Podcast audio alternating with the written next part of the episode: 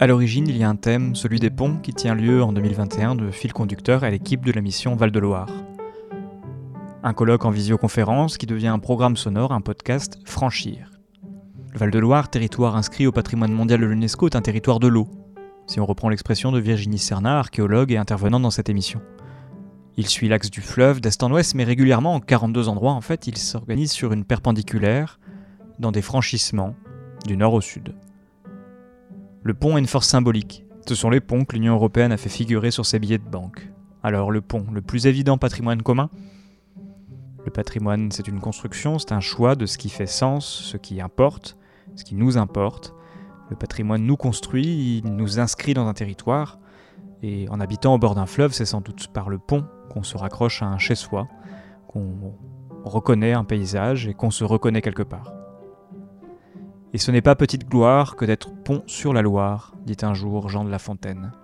Alors comment penser leur histoire à ces ponts? À travers quelle chronologie? Celle des techniques peut-être, d'abord le bois, la pierre, l'acier, puis le béton. Celle des usages, faire passer les hommes, les bêtes, des marchandises, des marchandises lourdes, des productions industrielles, des charrettes, des trains, puis ensuite des voitures, des vélos, et toujours les parades, les régiments. Ici, la continuité, c'est l'idée même du franchissement. Et le pont n'est qu'un moyen parmi d'autres. On franchit aussi la Loire à pied, par le gué, en bateau, en barge, mais toujours on passe et on paie, pour passer ou pour entretenir le dispositif qui permet de traverser. Il faut aussi observer ce qui fait rupture, changement de goût architecturaux, changement de contraintes, d'organisation politique du territoire, rupture des ponts eux-mêmes, perturbation de la navigation, modification des écosystèmes, changement climatique. Cet épisode de Franchir invite à l'écoute, de l'histoire des techniques, de l'archéologie, des archives, de l'histoire militaire aussi.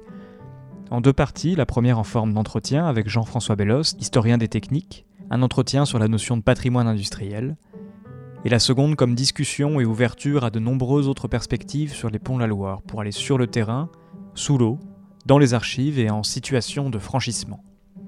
Le Val-de-Loire compte aujourd'hui 42 ponts, dont 8 servent au chemin de fer. Certains sont connus par leur histoire, comme le pont Jacques-Gabriel de Blois, Ouvrage de splendeur du début du XVIIIe siècle, le pont de Muide, un pont à haubans métallique, emblème du siècle industriel, le pont de Mont-Louis, construit en 1846 pour faire passer la première ligne de chemin de fer du Paris-Orléans, le pont Wilson de Tours et son effondrement tragique en 1978, le pont des Cadets, défendu non moins tragiquement par les élèves de l'école militaire devant l'invasion allemande en 1940. Dans le Val-de-Loire, derrière la flamboyante Renaissance, derrière le XVIIIe siècle, les siècles suivants, le XIXe et le XXe, sont un peu éclipsés. Leur patrimoine de métal et de béton est plus discret. Ces ponts-là ont aussi une histoire et ne sont pas oubliés, ils servent. Première partie de franchir, dans ces 19e et 20e siècles, avec la notion de patrimoine technique et industriel. On écoute tout de suite Jean-François Bellost.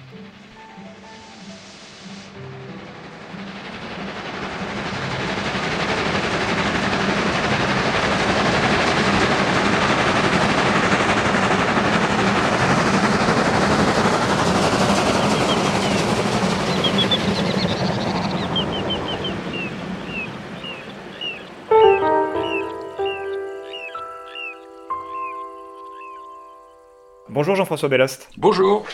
Jean-François Bellost, vous êtes ingénieur de formation, vous avez été formé à l'École centrale de Paris, euh, l'École des arts et manufactures, école qui a formé de nombreux constructeurs d'ouvrages d'art. Alors vous vous êtes euh, vous tournez vers l'histoire, l'histoire des techniques, de l'économie, de l'industrie, et vous vous êtes longtemps attaché à la connaissance et à la préservation du patrimoine industriel pendant un long passage au ministère de la Culture et au service de l'inventaire avant d'enseigner donc d'abord à l'école pratique des hautes études, dont vous êtes professeur émérite aujourd'hui, puis à l'école du Louvre, où vous enseignez aujourd'hui euh, l'histoire l'histoire des techniques. Jean-François Bellost, euh, au Moyen Âge, le, mot art servait à, à qualifier les métiers techniques, on les qualifiait d'art, il y avait une acception plus large de ce mot-là, il reste peut-être de ce passé sémantique, il reste le mot architecture et peut-être l'idée d'ouvrage d'art, donc ce sont ces, grandes constructions humaines, les tunnels, les digues, les barrages, bien sûr les ponts, c'est le sujet de cette émission. Euh, il y a une symbolique forte portée par ces ouvrages, qu'ont-ils d'artistique selon vous euh, quand, vous pensez à, à, ces ponts, à ces viaducs, à ces ouvrages d'architecture? Bah, moi, je dirais surtout qu'ils s'inscrivent dans le paysage et que de ce fait, euh, ils euh, contribuent à, modeler ce paysage et que ils ont euh, intéressé les artistes. Hein. Il suffit de penser aux impressionnistes qui ont euh, réalisé Caillebotte, Monet, un certain nombre de représentations fort connues de ces ouvrages d'art. C'est simplement une façon immédiate de se rendre compte que, en effet, ils ont une beauté qui, notamment, s'inscrit dans le paysage. Alors, essayons de, de, de, périodiser, de dégager une rupture chronologique. Dans cette émission, on va s'attacher en particulier au 19e et au 20e siècle, donc un, un certain patrimoine technique, et donc au pont en particulier. Au tournant du 19e, les, les techniques de construction évoluent, un, nouveau matériau euh, fait son apparition, enfin il n'apparaît pas, mais il y a des développements singuliers dans ce domaine-là, et peut-être même une vraie passion pour ce matériau, c'est le métal.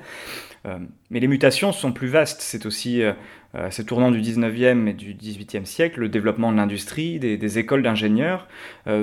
Comment peut-on comprendre ce changement d'époque? Est-ce qu'il y a d'abord un changement d'époque, selon vous, entre le, ce 18e siècle et ce 19e siècle, Jean-François Bellost? Bah, Évidemment, euh, le 19e siècle, c'est le siècle de la révolution industrielle.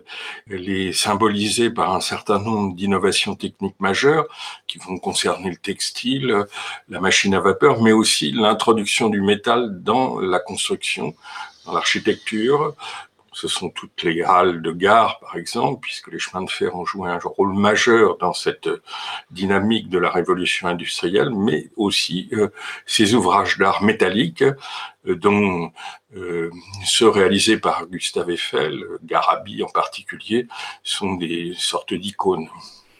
Il y, a, une vraie passion pour ce, siècle industriel, pour le métal. Qu'est-ce qui change dans les techniques de construction avec, avec ce métal, puisque la, métallurgie, bien sûr, est, antérieure au 19e siècle. Qu'est-ce qui apparaît à ce moment-là? Qu'est-ce qui rend possible ces nouvelles constructions? Bon, ben d'abord, la disponibilité justement d'un métal euh, fer euh, ou fonte produit différemment grâce aux techniques venues de l'Angleterre, le pudelage en particulier. C'est une technique de transformation de la fonte qui sort des hauts fourneaux en fer qui mobilise nouveaux types de fours et qui, dont les conséquences en particulier sont de permettre de multiplier par 10 la capacité de ces installations. Le pudler, en technique venue d'Angleterre, est un peu euh, emblématique de cette révolution euh, qui caractérise la métallurgie. Il y a aussi évidemment l'apparition ou l'utilisation de la, de la houille à la place du bois, qui va faire que les forges et hauts fourneaux vont s'installer près des centres charbonniers avec des possibilités d'approvisionnement, soit parce que on se trouve près de voies de communication, soit parce qu'on n'est pas loin de mines. Il y en avait par exemple du côté d'Angers, hein, à Montrelais par exemple. La conséquence, c'est que les forges et, et aux fourneaux euh, n'ont plus, euh, comme ils avaient avant, euh, la nécessité d'être près des forêts. Donc il y a une localisation absolument complète de la sidérurgie. Et un de ces débouchés, eh bien, c'est euh, la construction en métal qui va prendre de plus en plus d'importance, avec en particulier dans le génie civil la construction du chemin de fer. Mhm. C'est un aspect phare effectivement de cette grande mutation qu'on appelle révolution industrielle, mais qui est plus vaste. Il y a un changement par exemple dans la formation des ingénieurs. Euh, de même que le métal était maîtrisé avant le 19e, il y avait des ingénieurs constructeurs avant le 19e, mais c'est peut-être un nouveau métier, une nouvelle façon de percevoir ce métier qui émerge euh, au tournant de ce siècle. Est-ce que vous pouvez nous, parler de comment, comment les constructeurs de ponts, les constructeurs d'ouvrages sont formés à partir de cette époque? Oui, en effet, il y a une nouvelle génération d'ingénieurs qui remplace les ingénieurs d'État du XVIIIe siècle, ingénieurs des mines, ingénieurs des ponts et chaussées, qui sont des ingénieurs civils qui vont travailler euh, principalement pour des entreprises privées, notamment le chemin de fer, mais aussi euh, des usines de toutes sortes, et, euh, ces ingénieurs civils, dont le modèle est anglais, hein, l'espèce d'icône en matière d'ingénieur civil, c'est Isambard Kingdom Brunel, qui a euh, été un très grand ingénieur ferroviaire, mais euh, côté français, en fait, alors il est formé sur le tas. côté français, il va y avoir l'apparition d'écoles, d'une école principalement, et donc c'est l'école centrale des arts et manufactures. Art, entre autres euh, parce que cette école, notamment, est très largement formée sur euh, l'apprentissage du dessin, du dessin d'architecture, du dessin de machine.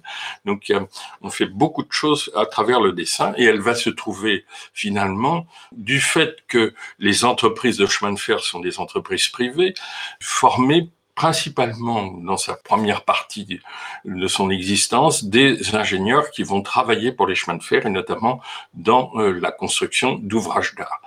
Gustave Eiffel est la figure iconique, disons, de ce type d'ingénieur, ingénieur civil formé à l'école centrale des arts et manufactures, mais ils sont évidemment beaucoup plus, il n'y a pas qu'Eiffel, disons, il en est formé à peu près 300 par an, et euh, ces ingénieurs vont se spécialiser justement dans la construction métallique dans la construction d'ouvrages d'art. Alors, ils sont très bien placés parce qu'ils sont aussi euh, généralement dans les entreprises sidérurgiques, donc ils connaissent le fer euh, sous toutes ses formes en quelque sorte, et ils vont euh, être les vecteurs de l'utilisation de plus en plus abondante du fer dans la construction en particulier des ouvrages d'art, mais pas seulement. Hein. Pensez aux, aux gares, ces grands édifices presque uniquement métalliques que sont euh, les, grands, les grandes gares euh, des grandes villes et de Paris pour commencer. Mhm. Assiste-t-on aussi à une peut-être à une standardisation des, constructions dans laquelle l'ingénieur le, constructeur le, le, nom associé à un ouvrage se retire peut-être derrière un travail plus collectif, plus industriel, plus standardisé, normé, dans lequel l'ingénieur euh, mute ou s'efface peut-être même oui, absolument. Il y a euh, l'apparition donc de la préfabrication que permet justement ces ouvrages métalliques et mm, la nécessité de concevoir en bureau d'études euh, par le dessin justement, d'où l'importance du dessin, euh, la, la manière dont les, les, pièces vont pouvoir être fabriquées dans les usines. Donc on préfabrique et finalement euh, l'opération euh, de montage in situ ne constitue que la fin d'un processus qui euh, prend son point de départ dans ces cabinets d'ingénierie qui se multiplient un peu à l'image des cabinets d'architecture à partir des années 1850 tout est, conçu en bureau d'études et euh, ensuite commandé à des établissements sidérurgiques sous forme de pièces qui vont être ensuite assemblées. D'où l'importance, évidemment, euh, de la gestion euh, de ces chantiers, parce qu'il faut. On est dans une économie marchande hein, où il faut aller relativement vite, où chaque jour coûte. donc, plus on a bien préparé par le dessin, par la préfabrication, euh, ce qui va permettre de, de réaliser le chantier, euh, bah, évidemment, plus on, réduit les coûts. Et cette, euh, ce savoir-faire est, va être développé de manière considérable en France euh, dans la deuxième moitié du 19e siècle, autour, encore une fois, des chemins de fer, mais pas que, et permettre une exportation de ce savoir-faire et faire que un certain nombre d'entreprises, je pense en particulier à la Régie générale des chemins de fer, va euh, pouvoir exporter la construction euh, de lignes clés en main avec aussi euh, les ouvrages d'art correspondants. Donc vraiment, il y a cette mise en place grâce à la formation en école d'ingénieur, ce qui différencie un peu le cas du cas anglais où on est plutôt formé sur le tas, euh, et bien de, ce, de cette compétence et de ces cabinets d'ingénierie qui vont euh, avoir un rôle majeur dans l'exportation de, de, de, ces savoir-faire.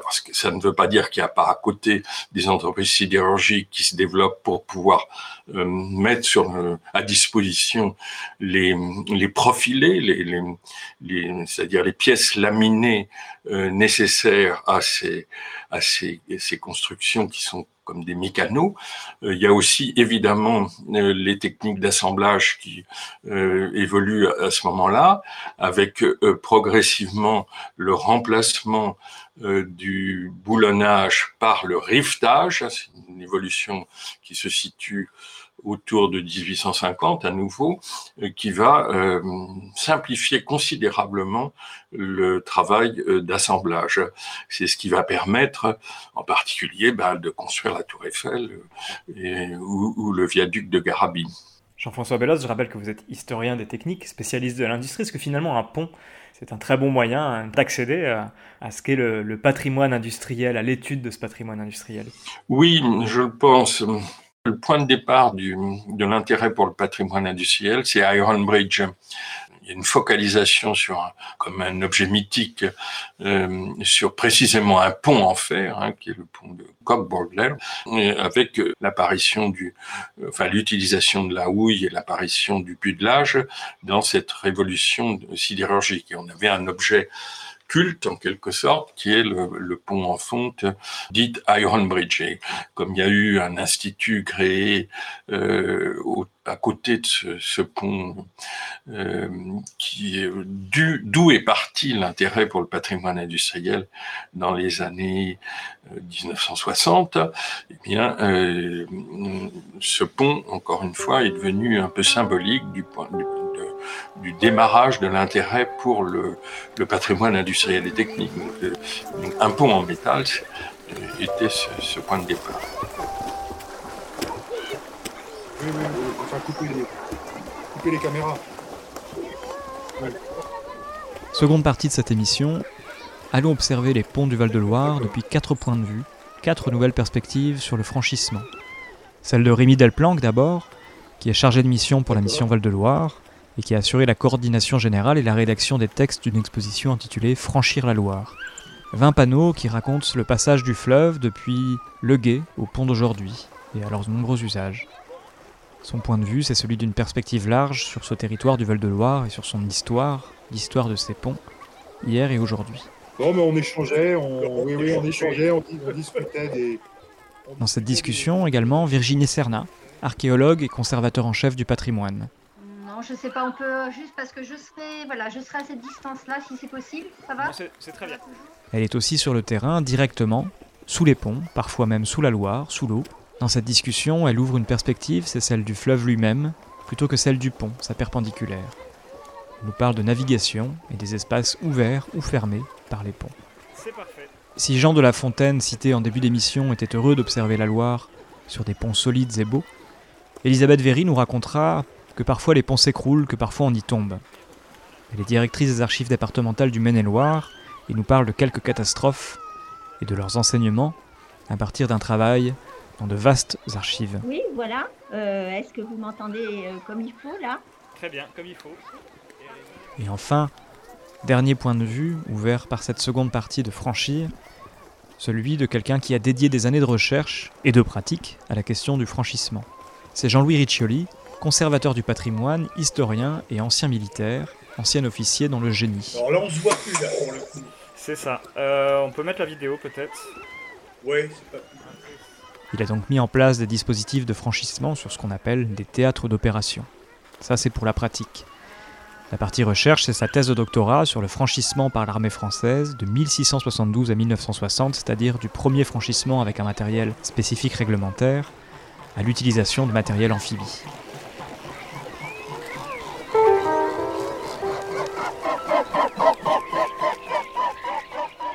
Merci à vous aussi d'être là pour apporter un point de vue euh, singulier sur le, sur le franchissement euh, des fleuves. Euh, Rémi Delplanque, je commençais en parlant de, cette exposition, peut-être d'une perspective large sur l'histoire des, franchissements et des ponts dans le Val-de-Loire.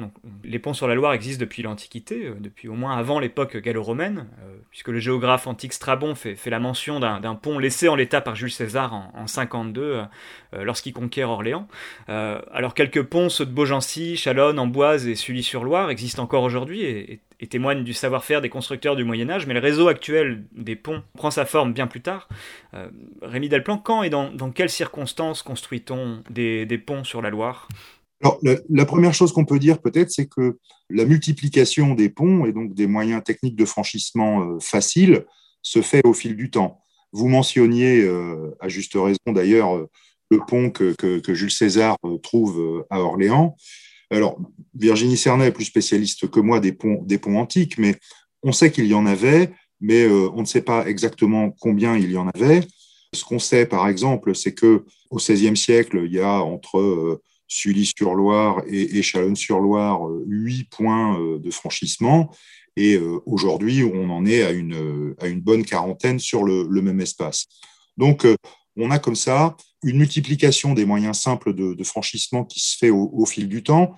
Et pour que tout le monde puisse se faire une idée de, cette progression, on peut dire qu'au fil de l'histoire, on est sur quatre temps qui correspondent à quatre grandes périodes d'utilisation de, matériaux spécifiques, avec l'âge du bois, qui dure euh, pendant euh, l'Antiquité, tout le Moyen Âge et la, Renaissance et, un peu au-delà, même, même si on a des, constructions en pierre. On a ensuite euh, l'âge de pierre, en quelque sorte, qui sont les grands ponts monumentaux sur la Loire, notamment au XVIIIe siècle. Ensuite, on a l'âge du fer, hein, ce nouveau matériau de la révolution industrielle qui va permettre au XIXe siècle de véritablement euh, multiplier le nombre de ponts et arriver à un, réseau euh, qui maille le territoire. Et, ce maillage du territoire, il inclut euh, une nouvelle modalité de transport qui est le, chemin de fer. Et puis, plus récemment, pour notre période, on va arriver sur l'âge du béton, en quelque sorte, donc après la, Seconde Guerre mondiale, un tout petit peu avant, euh, où on va pouvoir effectivement mettre en place des lieux de franchissement, des moyens techniques de franchissement qui vont correspondre aux grandes infrastructures du type euh, autoroute ou rocade. Euh, qui ont marqué, on va dire, les, les, 30 glorieuses. Mmh. On parlait avec Jean-François Bellos d'une sorte de chronologie, donc on, on, était très centré sur le, sur le 19e siècle. Est-ce que, dans ce que vous venez de nous dire, l'idée de, d'âge du bois, d'âge de la pierre, euh, il faut faire attention à, à, ne pas penser que, que d'un coup on construit plus que des ponts en pierre, avant des ponts en bois, puis ensuite en fer. Est-ce que ces, différentes techniques de construction se, mêlent, se complètent? Euh, Est-ce qu'il y a des hybridations entre ces matériaux?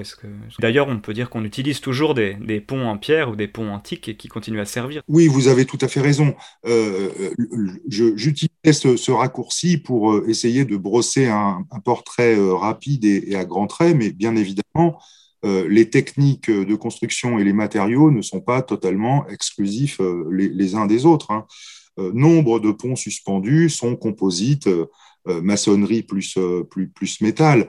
Et de même au Moyen Âge, et les images anciennes nous le montrent, les ponts sont, sont composites. Ils sont d'ailleurs extrêmement composites, avec trois arches en pierre, deux arches en bois, pas forcément du même style. On a d'ailleurs encore aujourd'hui un exemple qui nous montre ça, c'est le, le pont de Beaugency, qui n'est pas totalement euh, homogène, hein, euh, sur lequel on distingue au moins euh, trois styles différents. Alors, il est entièrement maçonné, mais on conserve sur ce pont, on voit très très clairement la trace d'intervention à des périodes récentes. Et puis, on peut noter aussi une, chose, c'est que on peut rappeler une anecdote, si vous voulez, c'est que le pont Wilson à Tours, que, les Tourangeaux appellent affectueusement le pont de pierre, s'était partiellement effondré en, 1978 euh, suite à la sécheresse de 76.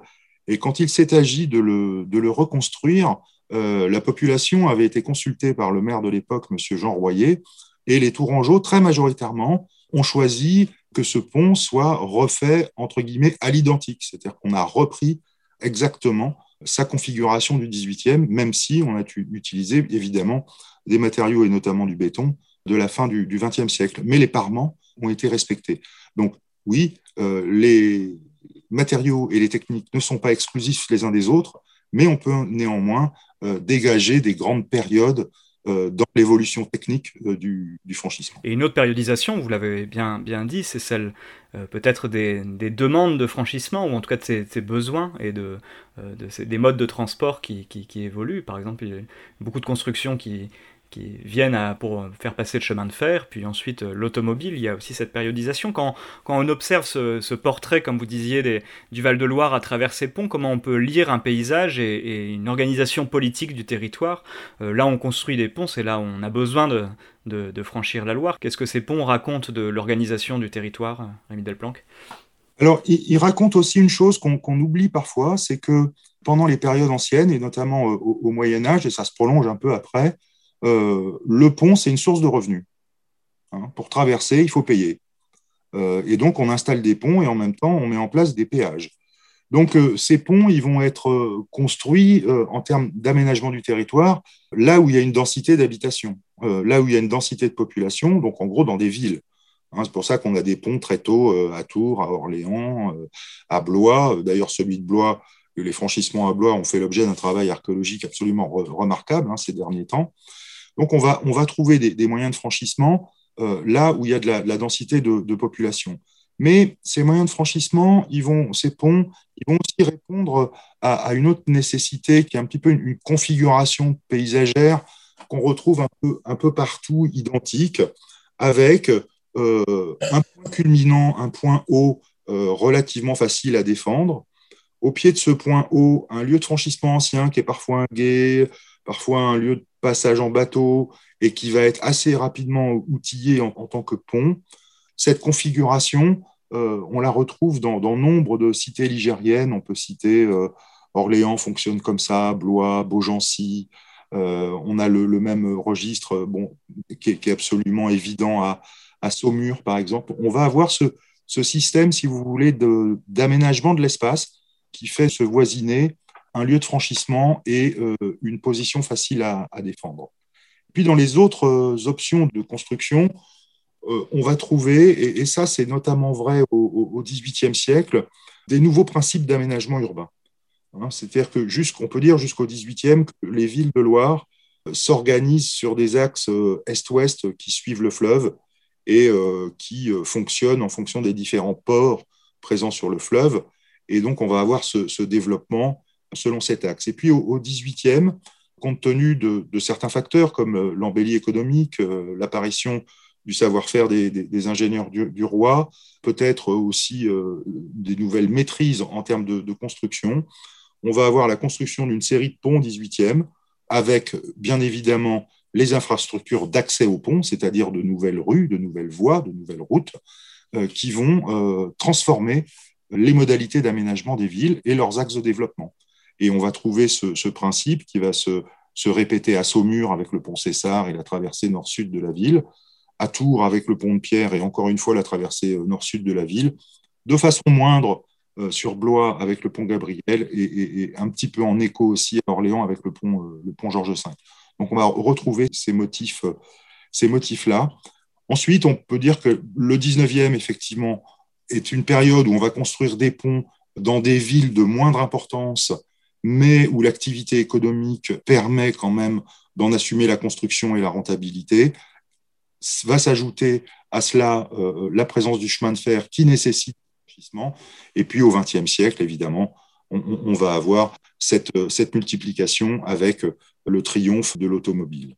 On peut résumer comme ça la nécessité et les motivations de, construction de ponts sur la Loire.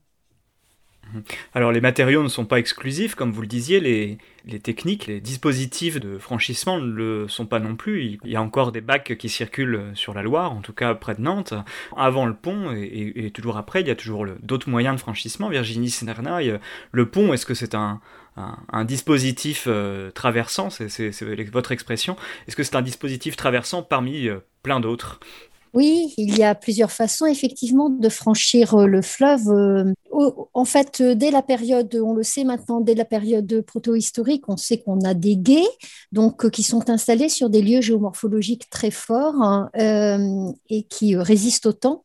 Ce sont souvent dans ce que l'on appelle des seuils, donc bien entendu des, des lieux en fait où l'on peut passer pratiquement donc euh, à pied, bien entendu. Alors ces guets sont intéressants parce que euh, ils vont être repris et vont avoir une pérennité dans le temps assez extraordinaire puisqu'ils sont installés donc sur ces euh, spécificités géographiques du fleuve. Donc on passe à guet, on passe à guet pendant longtemps et on peut encore aujourd'hui avec les grands étiages, on passe à guet encore parfois sur la Loire, sur des guets encore existants. Alors ces guets, qu'est-ce qu'ils ont? De particulier. D'abord, euh, on ne franchit pas à gué de façon euh, perpendiculaire aux rives en fait. Le gué est très souvent, comme auparavant d'ailleurs le pont, avait un tracé qui était plutôt en biais de façon à avoir un peu moins de courant en fait. Donc un tracé en biais et ensuite le gué peut être simplement donc un aménagement avec un dallage comme on peut le voir pour la période romaine Parfois, pour la période antique, on a également donc de part et d'autre des rives, donc bien entendu un, réseau, un chemin qui se met en place. Et puis ensuite, c'est souvent sur ce même gué que vont être installés ensuite les ponts pour les périodes médiévales et, postérieures. Euh, le tracé en biais va être utilisé encore longtemps pendant la construction, puis après il sera complètement abandonné. On passera sur des ponts avec des tracés complètement perpendiculaires. Autre façon également de passer, euh, c'est de passer, donc vous l'avez dit, avec un bac. Donc, euh, ce système existait euh, et existe encore, vous l'avez dit, parfois donc, sur la Loire. Donc, le bac avec donc un marinier bien particulier, donc un passeur, hein, qui est un, lieu qui est aussi reconnu. C'est aussi un lieu de, c'est aussi un lieu de paiement puisqu'on paie en fait pour, pour traverser la Loire. Euh, il y en a eu donc euh, pratiquement jusqu'au début du XXe siècle et euh, il semble maintenant, et c'est intéressant de voir aussi cette évolution, qu'avec justement l'enthousiasme autour de la Loire à vélo, on ait besoin à nouveau de ce passage, de ce franchissement du fleuve à bord donc de, bateaux. Alors auparavant, c'était des bateaux bien particuliers, donc c'est ce qu'on appelle les charrières, puisqu'il fallait pouvoir passer à la fois les passagers, bien entendu, mais également euh, le bétail, par exemple. Donc, ce sont des grands bateaux euh, à fond plat, bien particuliers, euh, sans, sans, voile, hein, bien entendu, qui, permettent donc le passage d'une rive à l'autre. Vous venez de le dire, on, paie pour passer un pont. Rémi Delplanque en parlait aussi. Le, le pont est souvent associé à, à, ce, qui relie, à ce qui, ce, qui traverse, même une expression, faire des ponts entre, entre des peuples, entre, entre des idées. Euh, mais le pont, c'est aussi, euh, il faut se le représenter aussi comme un, barrage, une, frontière finalement. Alors tout à fait. Euh, ce qui est intéressant dans l'objet technique du pont, c'est qu'effectivement, on le perçoit d'abord comme ce trait donc, dans l'espace, dans le paysage, et puis, il faut quand même aussi penser tout ce qui se passe en dessous du pont. Donc, le pont est à la fois créateur d'espaces vides et d'espaces pleins. Les espaces vides, donc, ce sont les espaces sous les arches, dans ce que l'on appelle les bouches du pont. Cet espace, il est estimé donc par certains, par exemple les mariniers ou les bateliers, en tirant d'air. Pour d'autres, au contraire, euh, les meuniers, il va être estimé en tirant d'eau. Donc, les espaces sous le pont sont souvent occupés, ont été longtemps occupés par des structures que l'on pourrait qualifier donc de parasites, dans le sens où ces structures sont à la fois complètement étrangères au pont, euh, elles ne participent pas à sa fonction traversante et elles sont encombrantes, voire nuisibles pour l'édifice. Alors, on a deux activités, autres que la fonction de passage sur le tablier du pont, qui vont investir en priorité le pont on va dire de la période, euh, surtout pour la période médiévale euh, et moderne. Donc, il s'agit de l'activité liée au moulin et il s'agit de l'activité donc liée euh, à la pêche, donc activité moulinologique et activité halieutique. Pour la première activité, donc pour le moulin, le pont va offrir un support fixe et de surcroît une chute qui est liée à son effet de barrage. Effectivement, les piles du pont vont provoquer une accélération du courant en relation avec la dénivellation qui est engendrée par les piles du pont. Et cet effet, bien entendu, est particulièrement intéressant pour les meuniers lors des basses eaux. Alors en fait, on va avoir différents types de moulins qui vont envahir le pont. On a le moulin pendu, donc qui va s'installer euh, sous le tablier du pont et qui est donc fondé souvent euh, sur pilotis. On a le moulin bateau qui va en fait placer euh, donc euh, sur ces barges donc, qui vont être amarrées en fait aux piles du pont, et le moulin fixe qui peut être donc le moulin euh, bâti en dur sur une pile du pont. Donc ces moulins, bien entendu, vont attraver la, la, navigation. Et puis, deuxième élément qui va investir durablement le pont, et on le voit beaucoup sur l'iconographie ligérienne, c'est la pêcherie. Les pêcheries, on devait dire. En fait, la présence d'un ouvrage fixe qui euh, franchit le cours d'eau va favoriser, comme pour euh, le, moulin, l'implantation de dispositifs qui sont propres à la pêche. Donc, le plus simple, on consiste à jeter des filets depuis le tablier du pont, voire bien sûr pêcher à la ligne. On le voit aussi beaucoup sur euh, les faïences de Nevers. Et puis, sinon, le second, c'est on barre en fait les arches du pont par un clayonnage qui va ne laisser qu'une mince ouverture et qui va permettre donc de ramasser le poisson au filet donc par ces ouvertures-là. Donc évidemment, on le voit bien, on a là un encombrement des arches du pont qui va poser problème à la navigation. Mhm.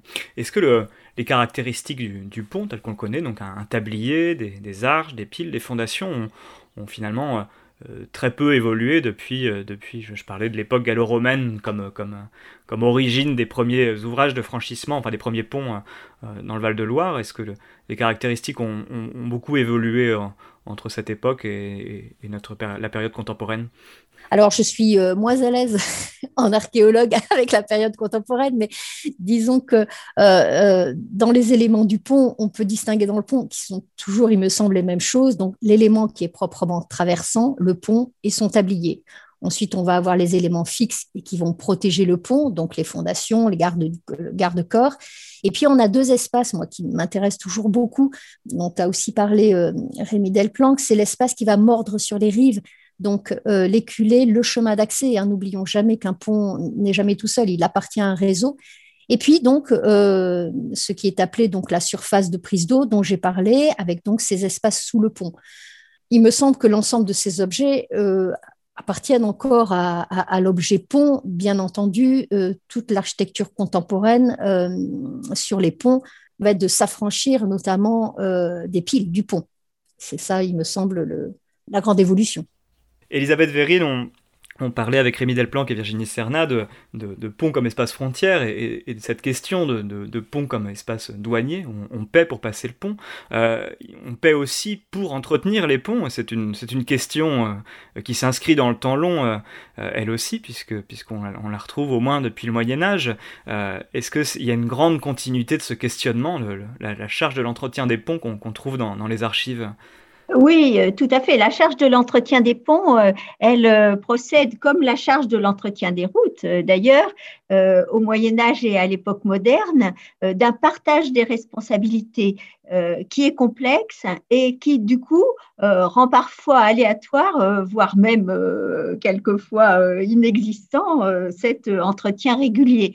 on le voit bien par des exemples de textes. On sait par exemple que les ponts de Saumur euh, relevait de la responsabilité de l'abbaye Saint-Florent de Saumur, qui, euh, en contrepartie, en percevait les péages. Donc, il y avait un espèce d'aller-retour entre ceux qui étaient censés entretenir et ceux qui euh, percevaient du passage des marchandises sur le pont et euh, ça, on en a euh, le détail extrême jusqu'au tarif qui était prélevé à chaque passage du pont. Mais quelquefois, c'était plus complexe. Pour les ponts euh, d'Angers, notamment, on voit que les riverains, ceux qui habitent le pont, puisqu'il y a sur le pont des maisons, sont tenus à un certain entretien et que euh, euh, les magistrats de la ville sont, eux, plutôt tenus à l'entretien du gros œuvre.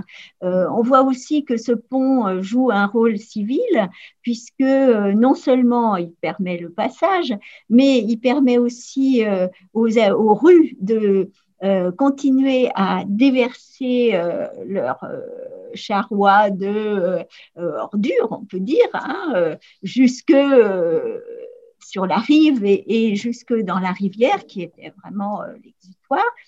Et il permet aussi aux habitants euh, de venir euh, se soulager, se décharger dans la rivière par le pont.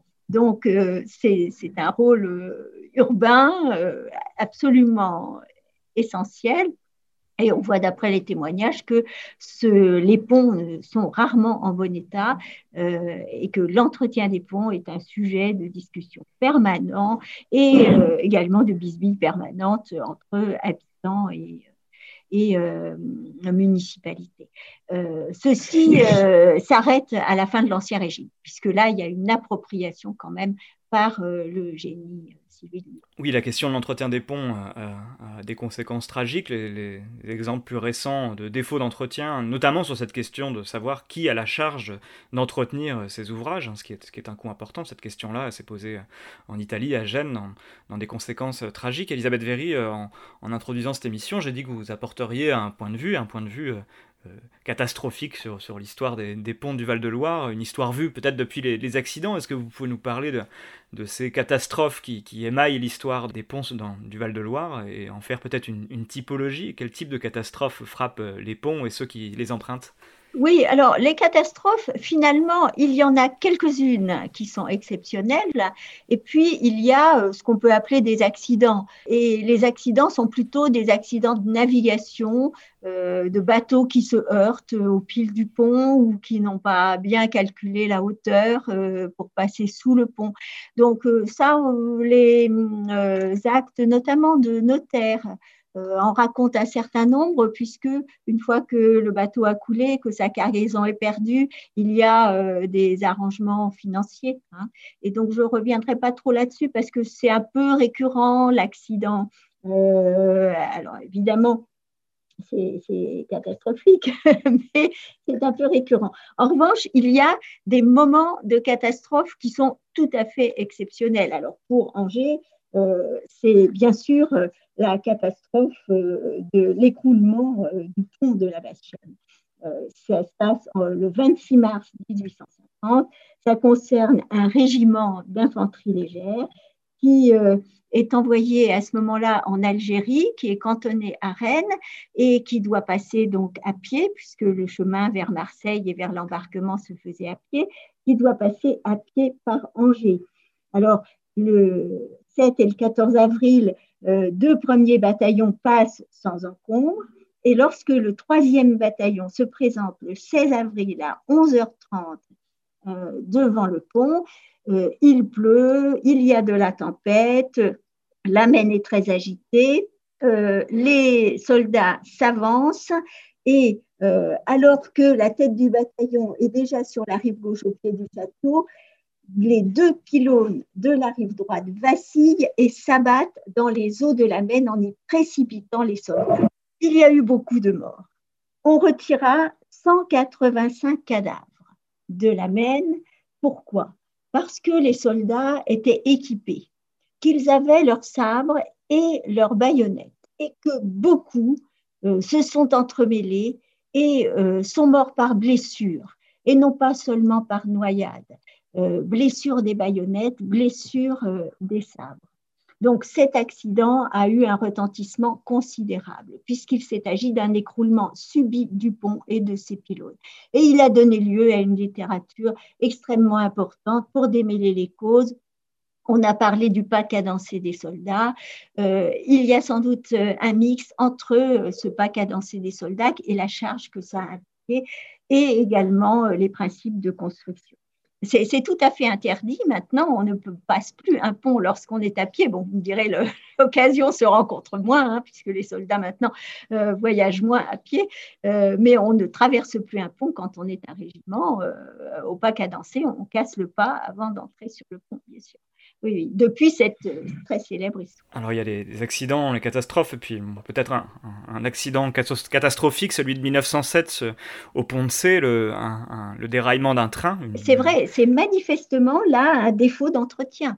Euh, ce pont euh, s'est effondré dans une des parties du tablier et la locomotive est tombée dans la Loire. C'était un accident extrêmement spectaculaire qui a fait également un certain nombre de morts et dont on a des reportages précis puisqu'on est à l'époque de la photographie, contrairement à l'écroulement du pont de la Vachaine, où là, il y a des gravures, mais euh, évidemment pas de représentation.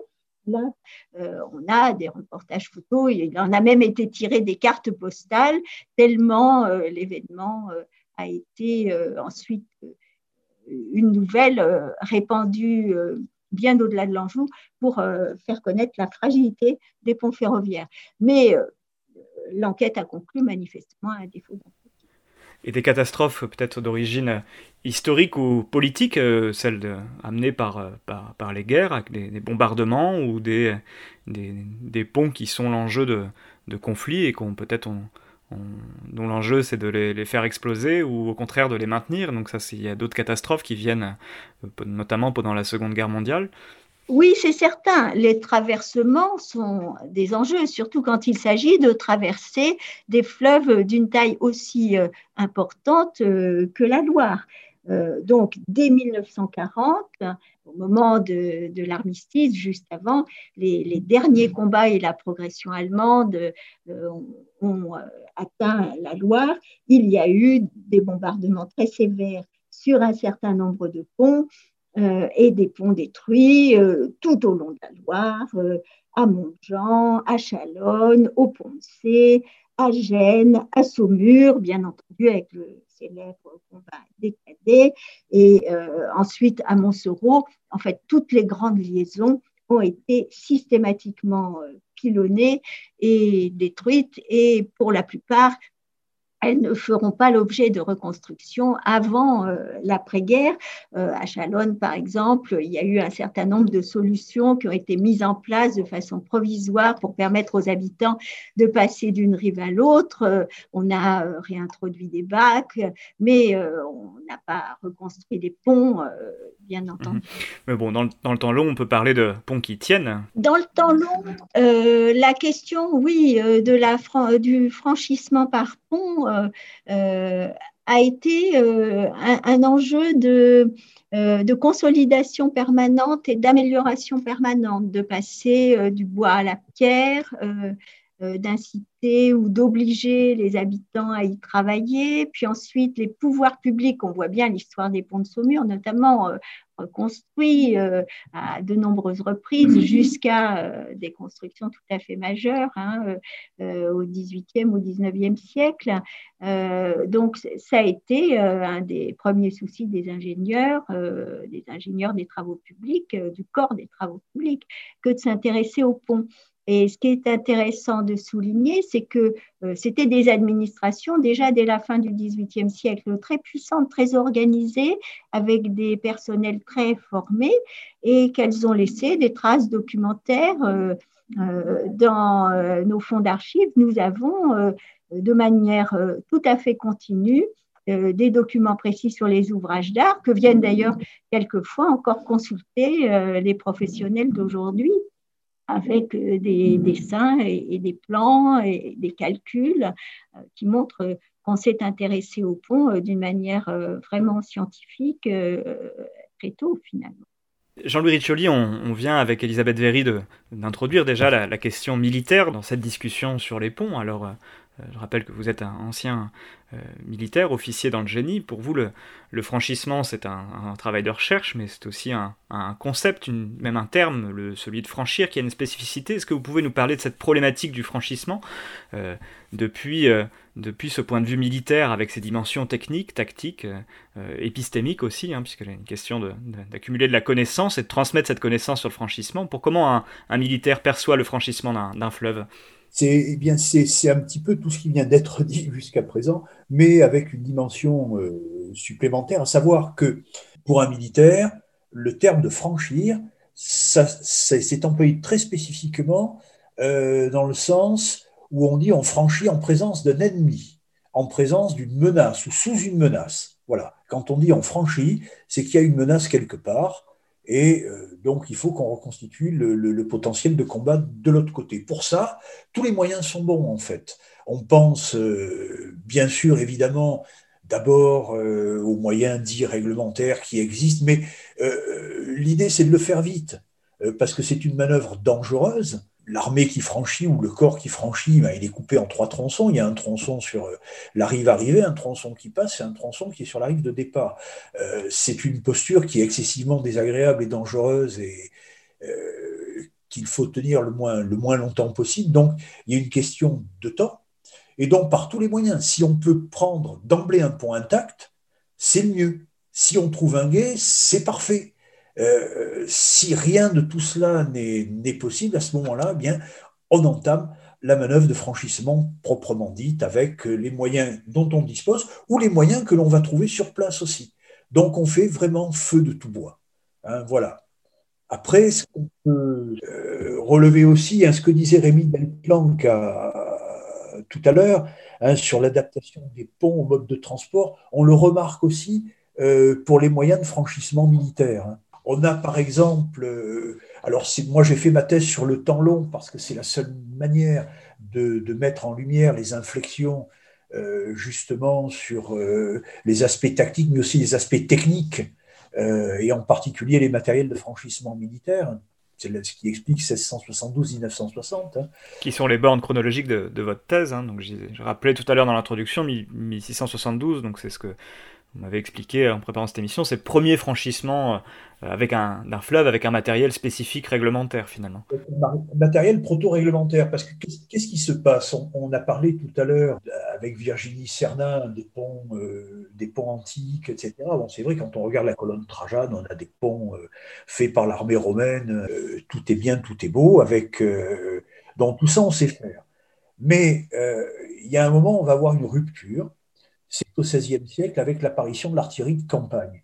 Et euh, un canon, c'est euh, non seulement le canon, mais c'est aussi les 4 à 6 chevaux euh, nécessaires à le tirer, les quelques hommes qui, qui sont à la manœuvre. Donc on est autour d'une dizaine de tonnes à ce moment-là, et c'est beaucoup plus compliqué.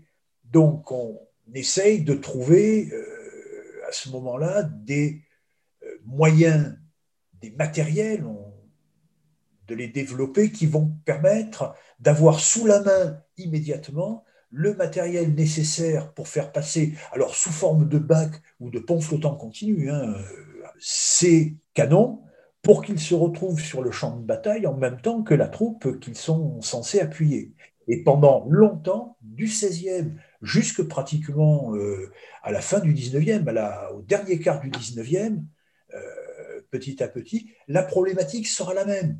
Donc, on aura des matériels de franchissement qui seront calculés pour faire passer peu ou prou une douzaine de tonnes avec des chevaux euh, par moyen flottant ou discontinu, c'est-à-dire par bac, hein, euh, sans aucun problème.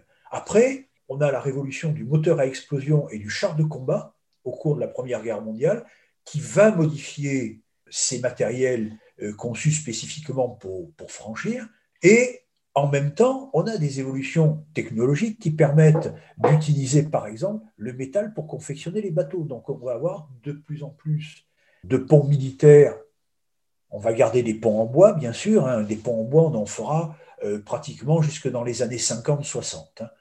Euh, mais parallèlement, on va développer des concepts euh, de ponts métalliques démontables, modulaires, composable, tout ce qu'on veut. Donc petit à petit, on a, ce, la primauté, j'allais dire, du, du, métal qui, qui s'impose dans les matériels. Et à partir des années 60, avec les, les travaux euh, du général Gillois, on arrive à euh, avoir des choses euh, tout à fait étonnantes qui sont à la racine de ce qu'on connaît aujourd'hui maintenant comme matériel de franchissement, qui sont des matériels amphibies, c'est-à-dire qui sont automoteurs, qui se déplacent à la vitesse des convois militaires, donc ils arrivent euh, sur les coupures en même temps que les premières troupes, euh, qui sont amphibies, donc euh, qui sont modulaires, avec lesquels on peut faire ou des bacs ou des ponts continus flottants.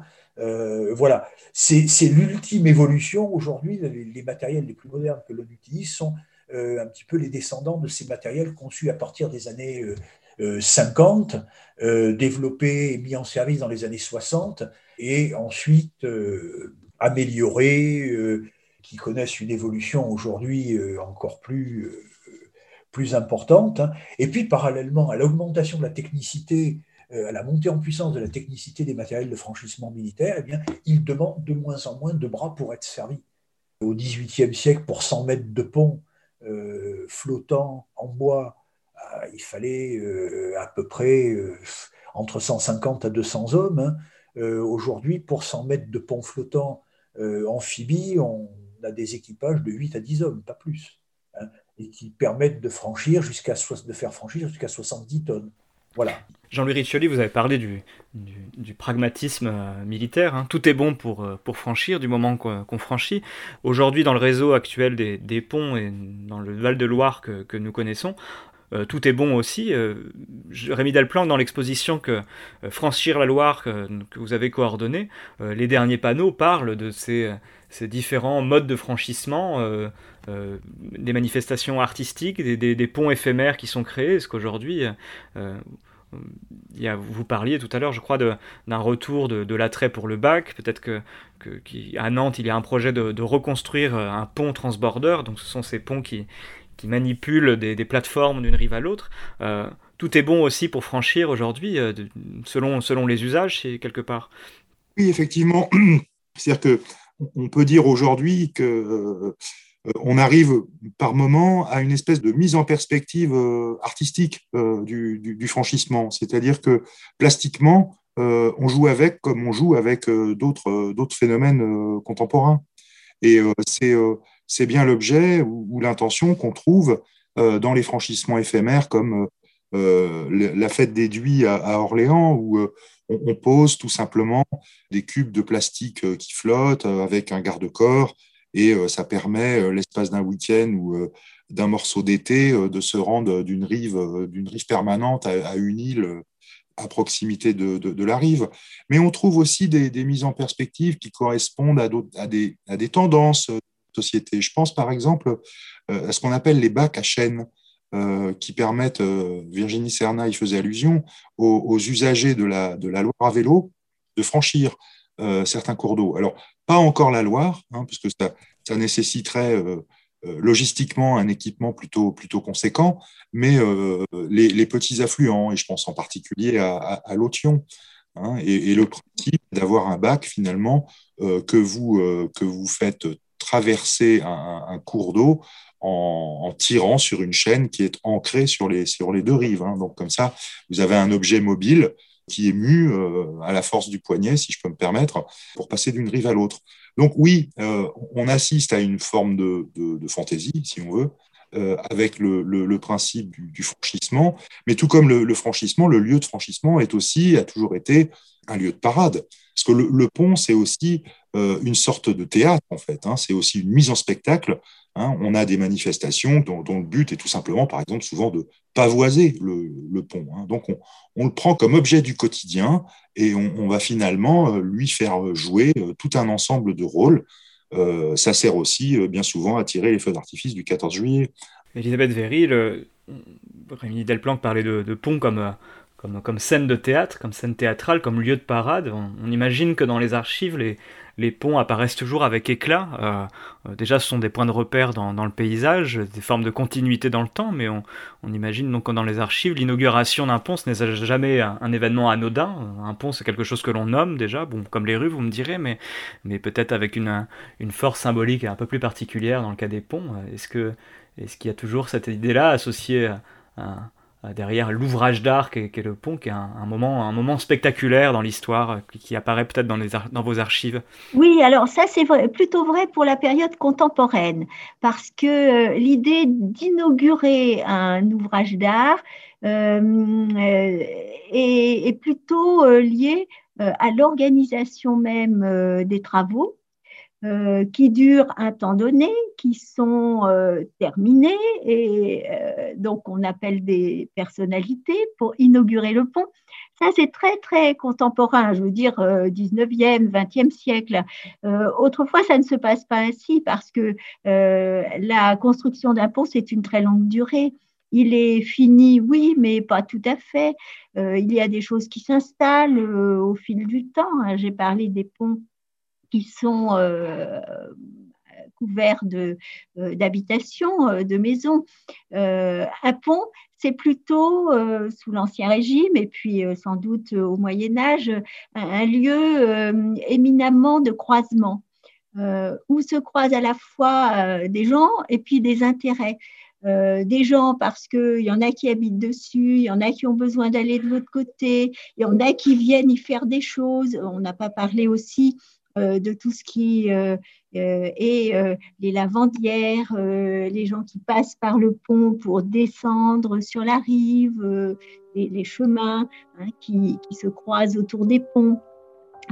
Toute cette petite vie qui est la vie du pont, qui continue encore d'une certaine manière jusqu'au milieu du 19e siècle, jusqu'au moment où la batellerie va céder le pas avec l'arrivée du chemin de fer et où euh, cette vie locale euh, va commencer à s'émietter.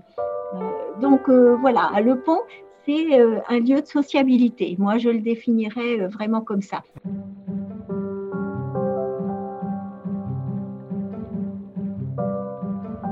Alors il y a une chose toute simple, un pont, en fait, quand on est dessus, on ne le voit pas. On voit le paysage, par contre, du pont.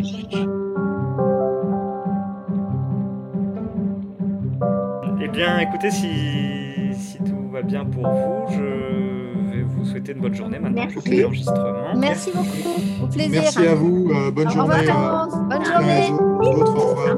Au revoir. Au revoir.